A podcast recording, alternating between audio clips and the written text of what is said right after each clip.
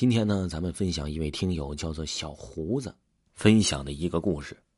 他呢是用文档给我的，这个文档的标题呢是“那是我上班的前几年”。我上班的前几年呢，比较喜欢逛街，因为距离北京的潘家园近，会经常周末和朋友去潘家园附近溜达，看看会不会有自己喜欢的东西。有一个周末，我和朋友去逛潘家园，当时走在街上，看着路边摆摊的小东西，并没有自己特别喜欢的，但是无意之间瞥见那个最靠近里面的那个摊位，我径直就走了进去。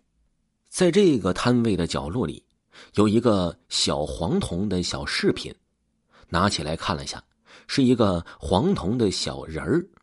卖家说呀，是老物件当时呢，我莫名的挺喜欢这老物件的，在一番讨价还价之后，也终于被拿下了。可事情远远出乎我的意料，回家之后就拿出来把玩了一下，然后摆在了我的写字台上。那时候我和同事住在一间宿舍，在晚上睡觉的时候，我突然感觉到被子在慢慢的往下拉。此时我的感觉很真实，我睁开眼，但。我想要起来，却起不来；想叫我同事，我也张不开嘴，也没有声音。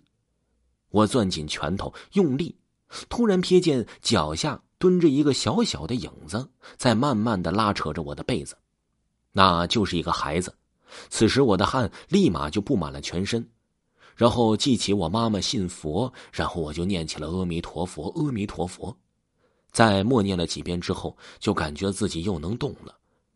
醒来之后坐起来，发现我的床已经被汗沾湿了一大片虽然害怕，但是我也许是觉得跟我最近看恐怖片看的很多是有关的，就没有太在意。然而第二天事情又发生了。我们宿舍的住的是我和我同事两个人，因为天气热，所以床头都是靠窗子的位置。半夜在熟睡之中啊，我感觉到声音很大。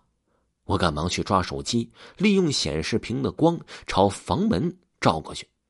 在这突然瞬间呢，声音刹那之间停止了。我着急的叫我的同事，但是同事说他什么也没听到啊。然而我的确听的是清清楚楚的。同事说，也许是风大的原因导致房门来回碰撞，但是这个理由我应该是不能接受的，因为我们俩的床都是床头靠着窗户。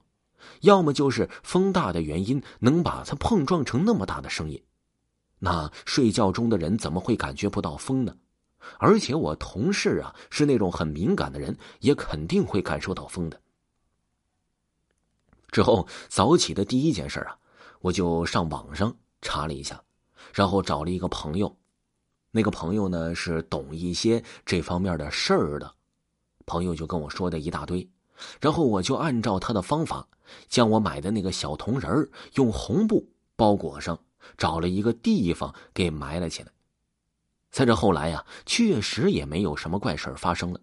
以后再逛街，我也不敢在路边随便的买一些古董了。